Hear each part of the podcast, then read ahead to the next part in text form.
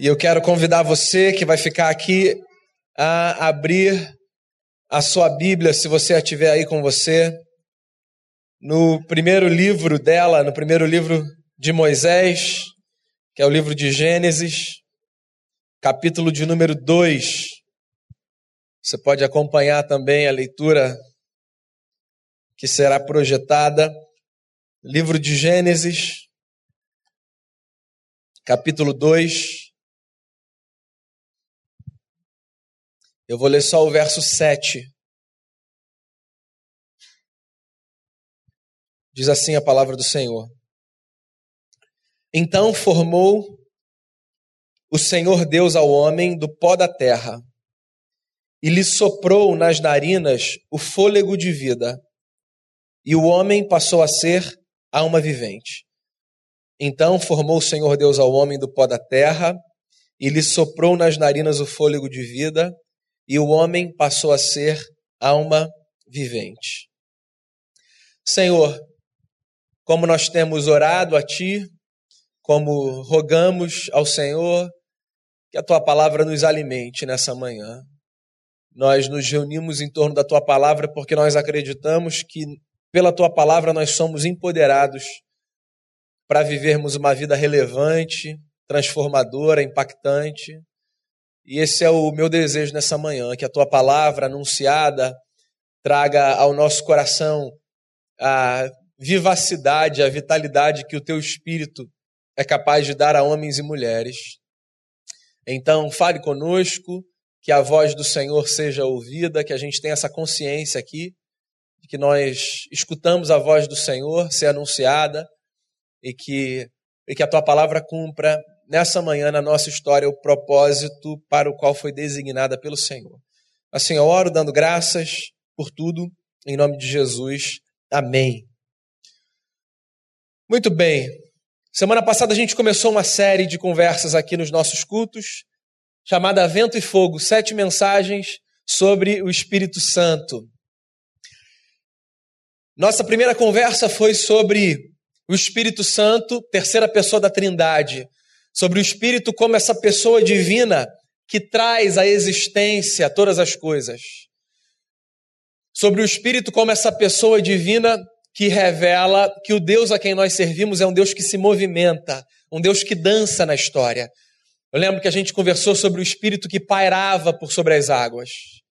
Pois bem, hoje eu quero dar sequência às nossas conversas e eu quero refletir com você nessa manhã sobre o Espírito Santo como doador da vida. Espírito Santo, aquele que dá vida. Você sabe que a nossa igreja, a igreja cristã, ela tem elaborado ao longo da sua história, sobretudo nos primeiros séculos, documentos fundamentais que nós chamamos de credos. Pois bem, dos credos que nós temos, no que tange ao tema Espírito Santo, particularmente, eu gosto demais de um credo chamado o Credo Niceno, que foi um credo derivado do Concílio de Nicéia, que aconteceu no ano de 351. Porque sobre o Espírito Santo, o credo niceno diz assim: Creio no Espírito Santo, Senhor e vivificador. Ou, como você vai encontrar em alguns documentos, ou em algumas réplicas desse documento, creio no Espírito Santo, Senhor e doador da vida. Eu gosto dessa associação. Da gente pensar no Espírito Santo como aquele que dá vida, aquele que confere vida. Para a gente falar sobre isso e pensar sobre isso, eu julgo fundamental que os nossos olhos sejam voltados para o texto que eu li. Um verso pequeno, no meio de uma descrição que o grande profeta hebreu faz da criação do mundo. Lembre-se, já falamos muitas vezes sobre esse texto. Em Gênesis 1 e em Gênesis 2, nós encontramos não uma descrição científica da origem do universo e da formação do homem, mas uma descrição religiosa e bela da criação do universo e da formação do homem. E aqui no capítulo 2, no verso 7, Moisés dedica um pouquinho de tempo e de pena para falar sobre como, segundo a sua ótica, o homem foi feito. E é uma descrição muito sumariada, muito pequena, muito resumida. Ele diz assim: O Senhor Deus formou o homem do pó da terra e soprou nas narinas o fôlego de vida, e a partir desse momento o homem passou a ser alma vivente. Então, essa é a descrição de Moisés. Ele diz assim: Deus pegou o pó da terra, fez um boneco de barro, e resolveu fazer nesse boneco de barro o que não fez a mais nada que havia sido criado até então. Deus resolveu soprar o seu sopro, o seu fôlego, que o Moisés chama de fôlego de vida, vento de Deus, nas narinas desse boneco de barro. E a partir desse momento, desse encontro de boneco de barro e sopro de Deus, o homem surge, a humanidade surge enquanto alma vivente. Eu acho que é fundamental a gente gastar um pouco de tempo aí. Sabe por quê? Eu não sei qual é a concepção de homem que você tem, e por homem eu me refiro a gente, ser humano. Quando você olha para si e olha para o próximo. Essencialmente, nas escrituras sagradas, homem significa casamento entre parte material e parte imaterial, ambas fundamentais, necessárias, cruciais para nos constituírem como nós somos. Tanto, por exemplo, que a morte para nós nada mais é do que a separação desse casamento, certo? Quando é que uma pessoa morre? Do ponto de vista humano, fenomenológico, ainda que com uma explicação religiosa. Uma pessoa morre quando a gente constata que houve uma ruptura entre a parte material e a parte imaterial. Uma explicação religiosa, vai. Quando a gente se dá conta de que esse mistério que faz a vida, que provoca a vida, se desfaz. Por que, que eu disse a você, alguns minutos atrás, que é fundamental a gente gastar um pouco de tempo nesse ponto? Porque, particularmente, eu acho que existem duas leituras muito fortes no nosso tempo sobre o que significa ser humano, que me parecem muito problemáticas para a gente viver a vida como a gente foi feito para viver. Eu acho que há dois polos, e no geral a gente encontra na história polos, né? Nós somos pessoas fascinadas por extremos. No que tange a esse tema, por exemplo, eu acho que tem gente que ignora que nós somos o casamento entre boneco de barro e fôlego de vida e vive como se nós fôssemos apenas boneco de barro. E eu chamaria essas pessoas de os hedonistas. Sabe como é que é? É essa gente que acredita que o prazer deve ser a medida de todas as coisas. E que olha para si e pensa assim: nós somos matéria, isso aqui vai passar um dia, a gente só vive uma vez. Então, usando as palavras do apóstolo, comamos e bebamos porque amanhã nós morreremos. Essa gente é a gente que diz assim, ó, a vida não se repete, o que é verdade. É muito curta, o que também é verdade. E por isso nós precisamos aproveitá-la da melhor forma possível, o que também é verdade. Só que aproveitar a vida da melhor forma possível, porque ela é curta e porque ela não se repete, não significa fazer qualquer coisa só porque dá prazer na cabeça. Essa gente que coloca o prazer como medida de todas as coisas e que diz assim, ó, se há desejo, esse desejo precisa ser satisfeito, custe o que custar. Geralmente é gente que reconhece que é boneco de barro, ainda que não explique dessa forma, mas que esquece que também é fôlego de vida. Gente que se ocupa das coisas terrenas apenas. E que diz assim: o mundo se resume a isso aqui. Vamos ignorar tudo aquilo que está para além, porque o que está para além é história, é conto, é coisa para gente pequena e imatura. Esse é um extremo, não sei se você se identifica com ele. Tem gente que vai para um outro extremo. E eu ouso dizer a você que se nós cristãos evangélicos temos uma tendência, a nossa tendência é de irmos para o segundo extremo que eu vou descrever agora. Que extremo é esse? é o extremo das pessoas que se esquecem do casamento boneco de barro e fôlego de vida e que acha que nós somos apenas fôlego de vida. É uma gente que se importa demais em cuidar do espírito, mas que dá atenção nenhuma para as coisas da carne, no bom sentido que a expressão carrega. Gente que acha que o que de mais importante na vida há é orar, participar de um culto transcendente, praticar disciplinas espirituais e estar cada vez mais distante das coisas dessa terra. Você pode estar aí no seu lugar se perguntando, mas essas coisas não estão entre as mais importantes? Eu acredito que sim. Mas não são as únicas coisas importantes. Você quer ver eu deixar isso mais claro? E talvez mais fácil de você perceber o problema? Tem gente que ora demais, mas que é incapaz de se relacionar com gentileza com o próximo. Então fala com Deus com uma espiritualidade, com uma devoção e com uma leveza angelical, mas entra de sola na cara do outro. E que se for perguntada, mas por que, que você faz isso? Não, não, não, eu estou cuidando da minha vida com Deus. Percebe? Gente que faz divisão entre coisas espirituais e coisas não espirituais.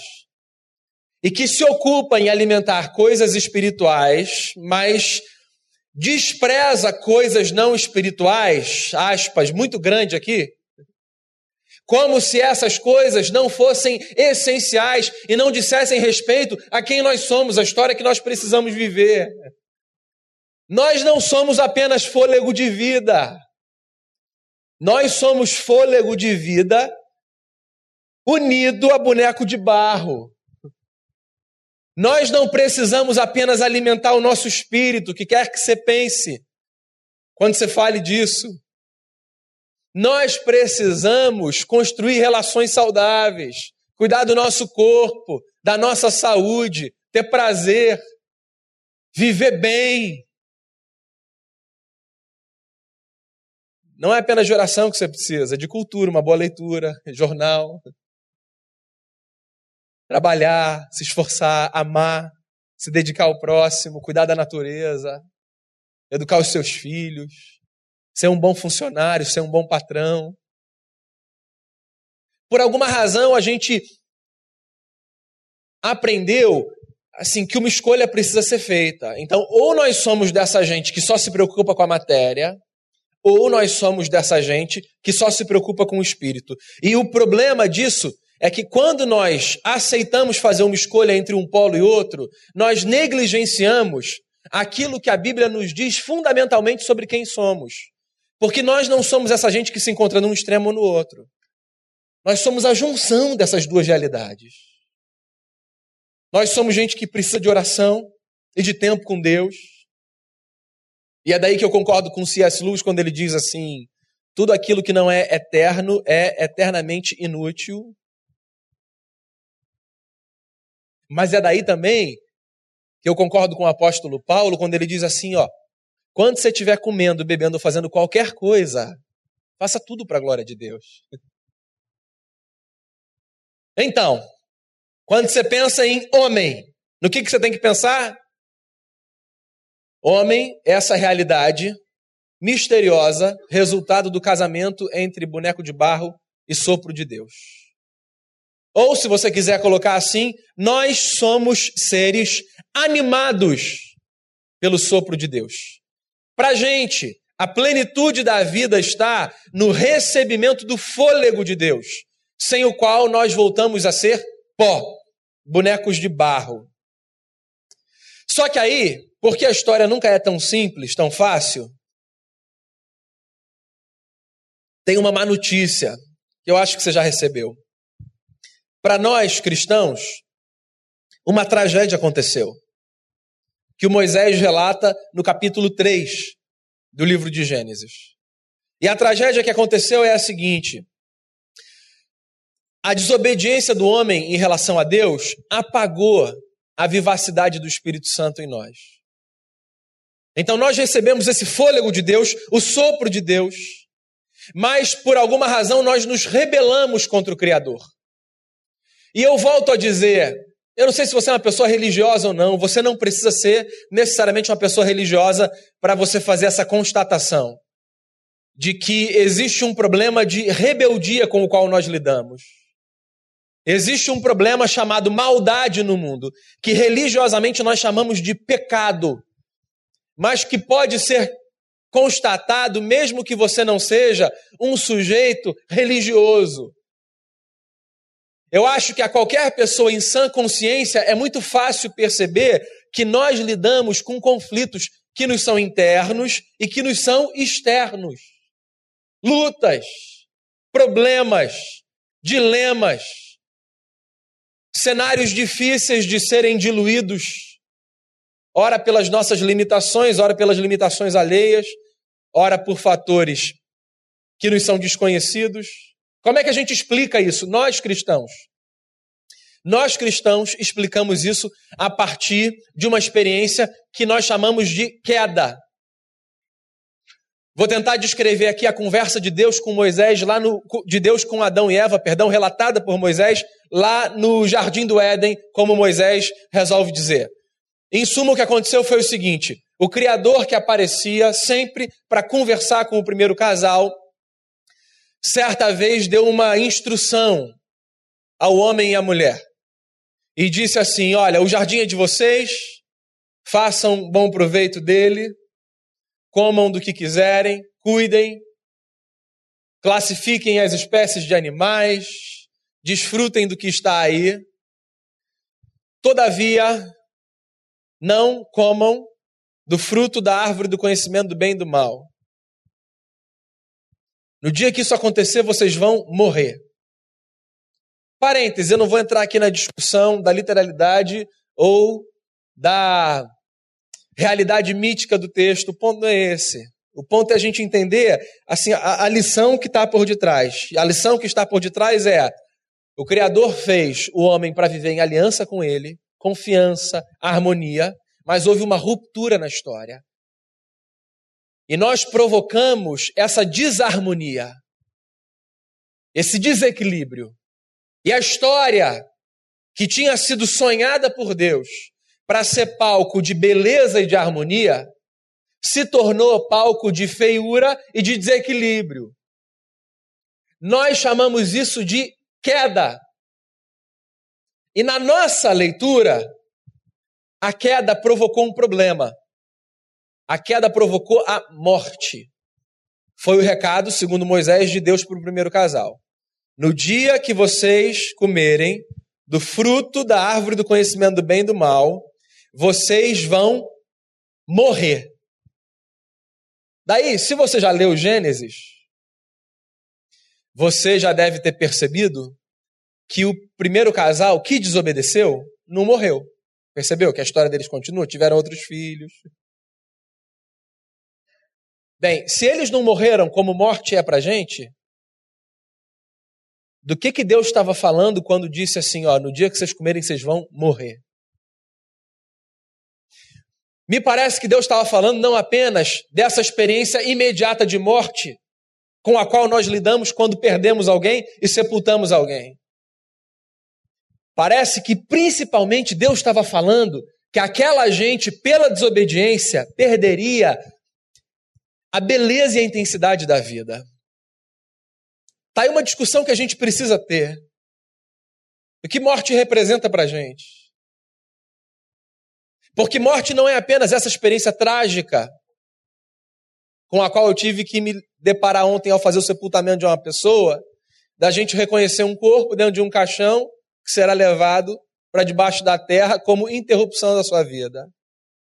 Morte é mais do que isso. Morte também tem a ver com experiências de perda de vida enquanto a gente continua existindo. Com aniquilamento de histórias, com a destruição de sonhos, com experiências trágicas que roubam pedaços que são nossos, físicos ou emocionais existenciais. Morte também tem a ver com ruptura, com distanciamento, com entristecimento. E morte para a gente, acima de tudo, também tem a ver com o distanciamento do Criador. Você sabe qual é a nossa maior tragédia no que tange a morte? A nossa maior tragédia no que tange a morte é a gente ter agora a possibilidade terrível de continuar existindo distante do Criador. Eu acho, inclusive, que quando Deus disse para o primeiro casal assim: ó, no dia que vocês desobedecerem, vocês vão morrer, o anúncio mais trágico era o de no dia que vocês desobedecerem, vocês vão perder a plenitude da experiência de vida que vocês têm, porque vocês estão vivendo comigo. Então, uma tragédia aconteceu na nossa história.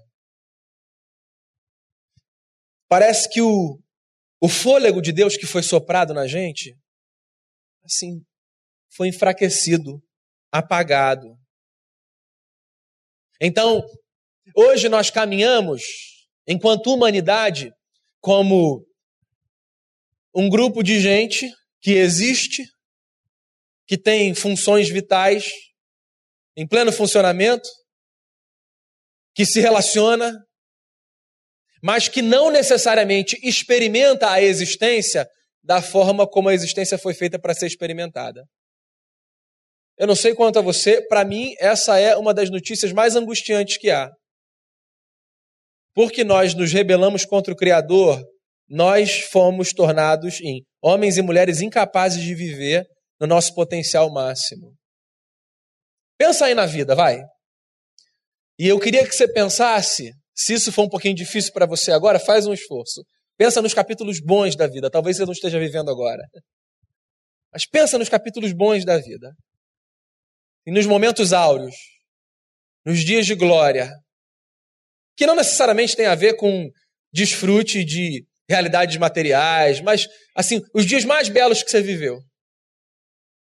Agora pensa que tudo isso foi enfraquecido, porque a nossa experiência de plenitude de vida foi roubada pela desobediência. Você sabe, quando eu tento pensar na amplitude da queda, eu trago sempre essa imagem para minha cabeça. Que lembrança eu tenho dos meus melhores dias? Essas. Daí eu fico pensando, caramba, esses melhores dias podiam ser infinitamente melhores se essa tragédia chamada queda não tivesse acontecido. Qual é o meu ponto aqui nessa manhã? O meu ponto nessa manhã é trazer a você a boa notícia de que o Espírito Santo é esse vento de Deus que dá a mim e a você a possibilidade de termos a nossa vida reanimada novamente. Quem é o Espírito Santo? O Espírito Santo é esse fôlego divino que, uma vez soprado sobre nós, nos possibilita voltar a viver na nossa plenitude existencial. Eu não sei se você estava aqui quando esse culto começou. O Caleb leu um texto que, na minha opinião, é um dos textos mais é, belos do livro do profeta Ezequiel. O Ezequiel viveu em dias trágicos de opressão sobre Israel e, consequentemente, de destruição, de domínio, de maldade, de vidas sendo ceifadas. Daí, o Ezequiel foi esse profeta que foi levantado por Deus para reanimar o seu povo, dentre outras coisas. Esse era um dos ofícios proféticos. O profeta chamava o povo ao norte, colocava o povo no prumo de novo, e dava ao povo que vivia num cenário de angústia e de opressão fôlego, ânimo. Daí, o que o texto que o Caleb leu nos informou foi o seguinte: que certa vez o Ezequiel foi tomado por uma visão. E que nessa visão ele contemplou o óbvio, um vale de ossos secos. Por que, que eu estou dizendo que ele contemplou o óbvio? Ora, porque um homem que vive num país acachapado, dominado, oprimido, com gente morrendo, e que vê o vale de ossos secos, o que, que ele está vendo? O óbvio. Quando você discute com seus amigos sobre o cenário brasileiro, e você descreve assim, isso aqui está o caos, assim, você não está sendo nenhum profeta, vamos combinar, né? Você está identificando o óbvio. instabilidade, etc, etc, violência, insegurança. Isso é constatação do óbvio. A visão do Ezequiel, num primeiro momento, não teve nada de inédita. O que é que foi inédito? Inédito foi o Ezequiel descobrir que ele podia, como instrumento da graça de Deus, dar aquele vale de ossos secos cara de vale de vida novamente. Porque o que ele ouve de Deus é uma série de instruções que, em suma, diziam o seguinte: Ezequiel, começa a dar ordem a esses ossos. E perceba como eles vão voltar à existência. Chame esse caos à ordem. E no final de tudo, Ezequiel, sopre sobre esses corpos refeitos pelo poder de Deus o fôlego da vida. É, o Ezequiel está falando o que o Moisés disse, o que Jesus vai dizer lá na frente. Que a nossa história pode ser refeita, reanimada, reacendida, quando o Espírito Santo de Deus é soprado sobre a gente. Quem é o Espírito Santo de Deus? O Espírito Santo de Deus é a pessoa divina que no mundo de Walking Dead chama a gente de volta à existência, não para continuar perambulando por aí de qualquer forma, mas para viver no nosso potencial máximo. E qual é o nosso potencial máximo? O nosso potencial máximo é essa experiência de vida com cada vez menos cheiro de morte, com cada vez mais cara de harmonia com o Criador. O que, que eu quero que você leve para você sobre o Espírito Santo enquanto doador da vida nessa manhã? Tem três coisas que eu queria que você guardasse. A primeira delas é a lembrança de que quando a gente fala de fôlego da vida, a gente não está falando do privilégio de alguns. A gente está falando da realidade constituinte de todos. Todos nós que aqui estamos somos gente sobre quem foi soprado o sopro de Deus. Todos nós. É por isso que quando a gente vê alguém distante de Deus, na nossa leitura, a gente está diante de um sinal triste. Porque a distância de Deus é o afastamento da nossa condição primária. Quando Deus nos fez, Deus nos chamou à existência soprando sobre nós o seu fôlego. O Dostoiévski tem uma frase bastante bonita numa de suas obras, onde ele diz assim: Existe um vazio no coração do homem que tem o tamanho de Deus. E eu concordo plenamente com isso. Todos nós fomos feitos para o Criador não apenas pelo Criador, mas para o Criador. A nossa existência precisa ser encarada como uma existência que requer, para nossa plenitude, proximidade de Deus. Basta que você repare, volto a dizer, mesmo que você não seja uma pessoa religiosa, nas leituras que você faz das coisas maravilhosas que você contempla ou que você experimenta. Você já reparou que esse negócio de Deus como descrição máxima de plenitude de satisfação está tão dentro da gente que quando uma comida é maravilhosa, quando uma viagem é maravilhosa, quando uma experiência é maravilhosa, a gente chama esses negócios de divino. Porque nada pode descrever para a gente de forma tão bela a plenitude de uma experiência quanto a concepção de algo que seja divino. Porque esse negócio está dentro da gente. Então, Sobre mim e sobre você, sobre todos nós, foi soprado o fôlego da vida. De outra forma, não estaríamos aqui, seríamos bonecos de barro. Nós somos gente animada pelo sopro de Deus. E eu queria que você se lembrasse disso nessa manhã. Agora, eu também queria que você lembrasse e reconhecesse que é verdade a nossa vitalidade foi diminuída quando nós nos afastamos de Deus. Eu acredito, irmãos e irmãs, que nós fomos feitos de tal forma que, para que nós estejamos bem, cada um consigo, e todos nós, uns com os outros, nós precisamos necessariamente estar bem com Deus. Eu acho que é uma ordem, assim, elementar que nos constitui. Nós temos paz interna e nós temos paz uns com os outros quando nós temos paz com Deus. A vida sem Deus é uma desgraça. A vida sem Deus é angustiante. A vida sem Deus é vazia. A vida sem Deus é desprovida de sentido. A vida sem Deus empurra a gente para direções mil. Das histórias que Jesus contou, nenhuma, na minha opinião, é tão bela quanto a história de um filho que, depois de ter dado vazão à sua loucura, graças a Deus, retomou a sua consciência e o juízo e disse: Eu preciso voltar para a casa do meu pai. Eu preciso voltar para essa experiência de onde eu nunca devia ter saído. A gente é assim, a gente sai, a gente se afasta, a gente cresce e às vezes vive um tempão como um adolescente que diz assim: dou conta de mim, tô legal, preciso de mais ninguém não.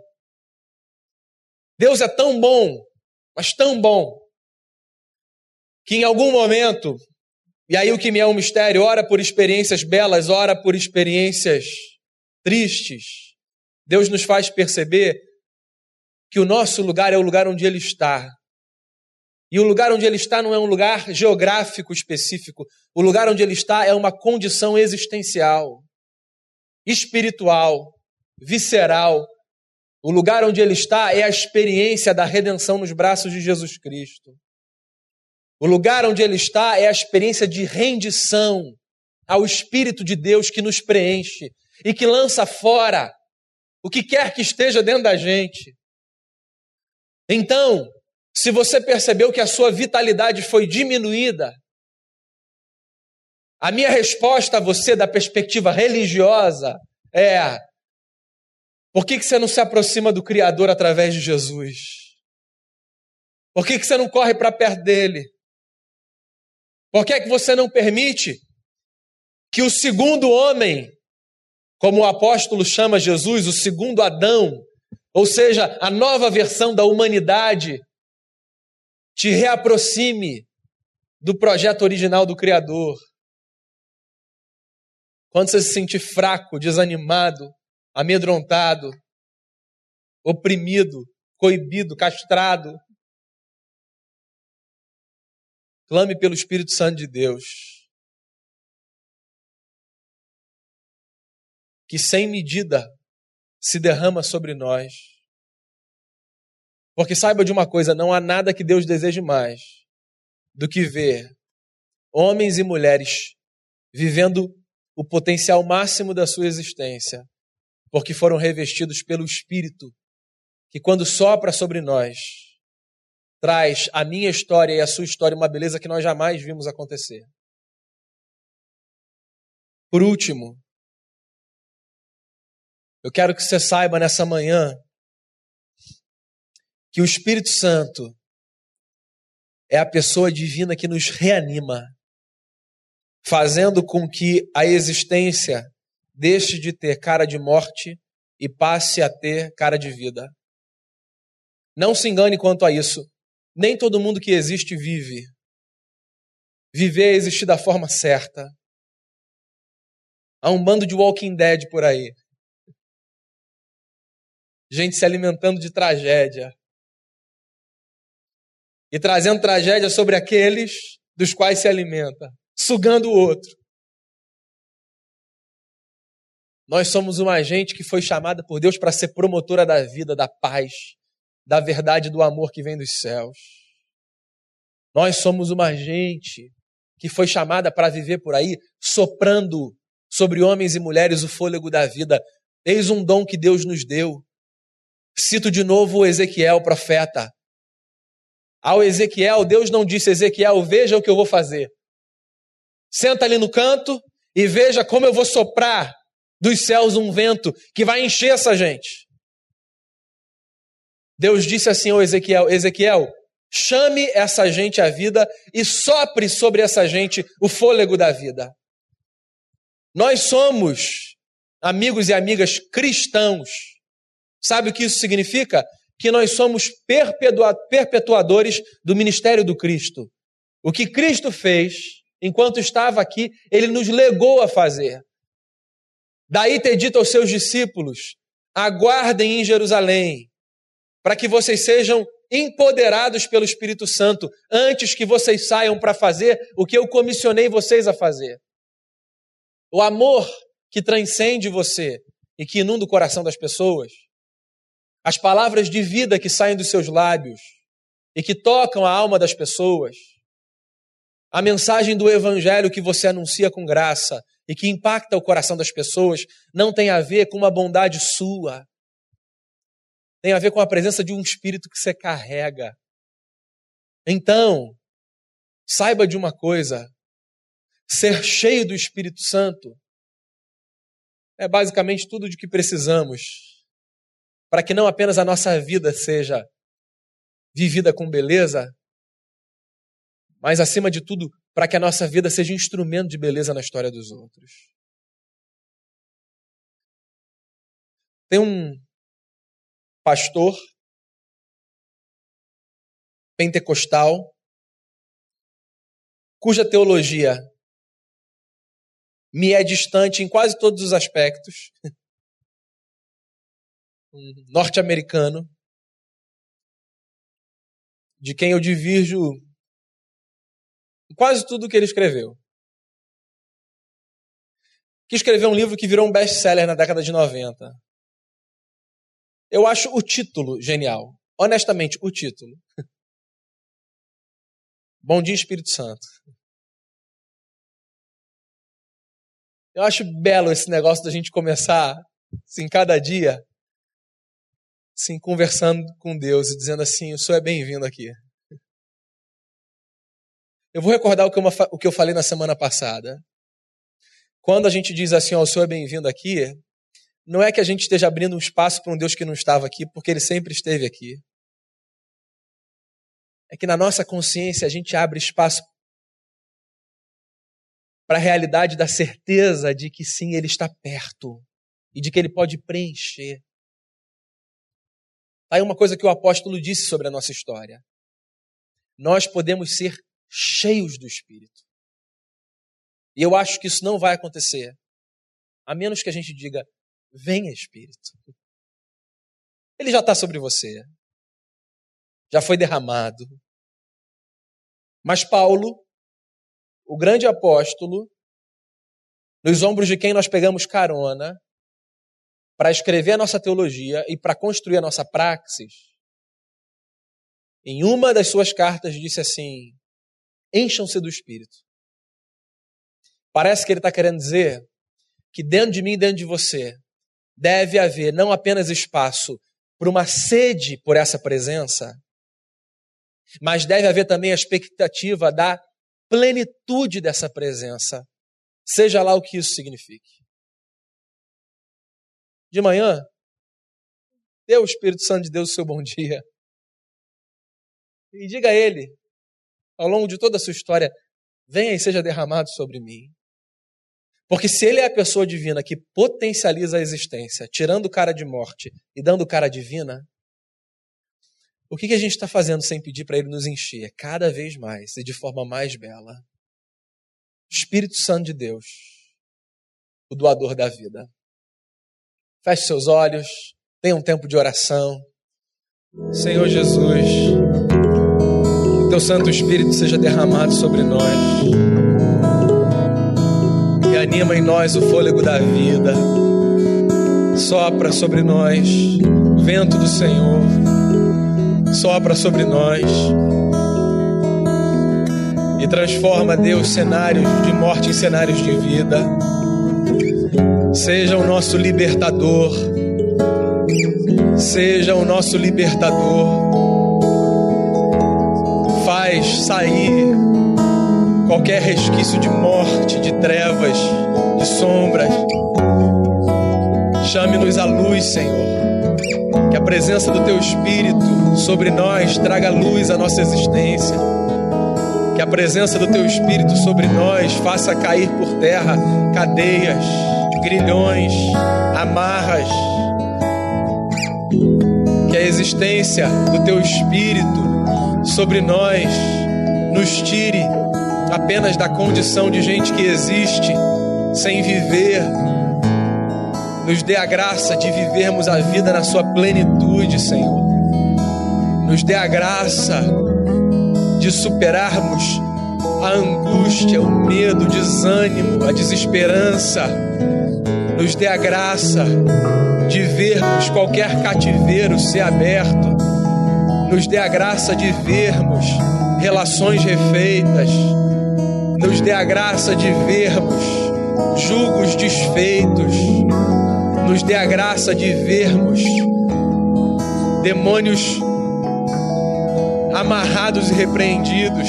Nos dê a graça de vermos o Espírito do Senhor agir com liberdade na nossa história, como gente crente, como gente que quer ser como Jesus, como gente que quer viver a sua humanidade na plenitude, como gente que quer amar de verdade, como gente que pode viver o perdão, como gente que quer viver, Deus, uma vida cheia de reconciliação, como gente que quer exalar amor, como gente que quer carregar a tua presença, como gente que quer ser, num mundo de injustiça, profeta da tua justiça, como gente que quer fazer com que o teu espírito, Senhor, sopre por onde a gente for, nos dê vida de verdade, Senhor.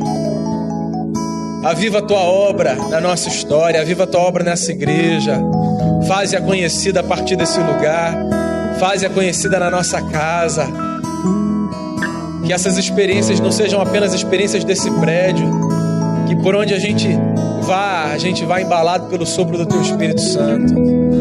Sopra sobre nós e nos dê a graça de sermos essa gente que vive como foi criada para viver. És bem-vindo aqui, Espírito Santo de Deus. Ao Senhor damos o mais respeitoso e amável bom dia. És bem-vindo aqui. Preenche o nosso coração, preenche a nossa vida, nos dê a plenitude da existência que Cristo conquistou na cruz do Calvário e nos leve para vivermos uma história bela e abençoadora. É a oração que eu faço por toda essa gente, por mim e pelos meus irmãos e irmãs, por quem de casa nos acompanha, em nome e por amor de Jesus. Amém.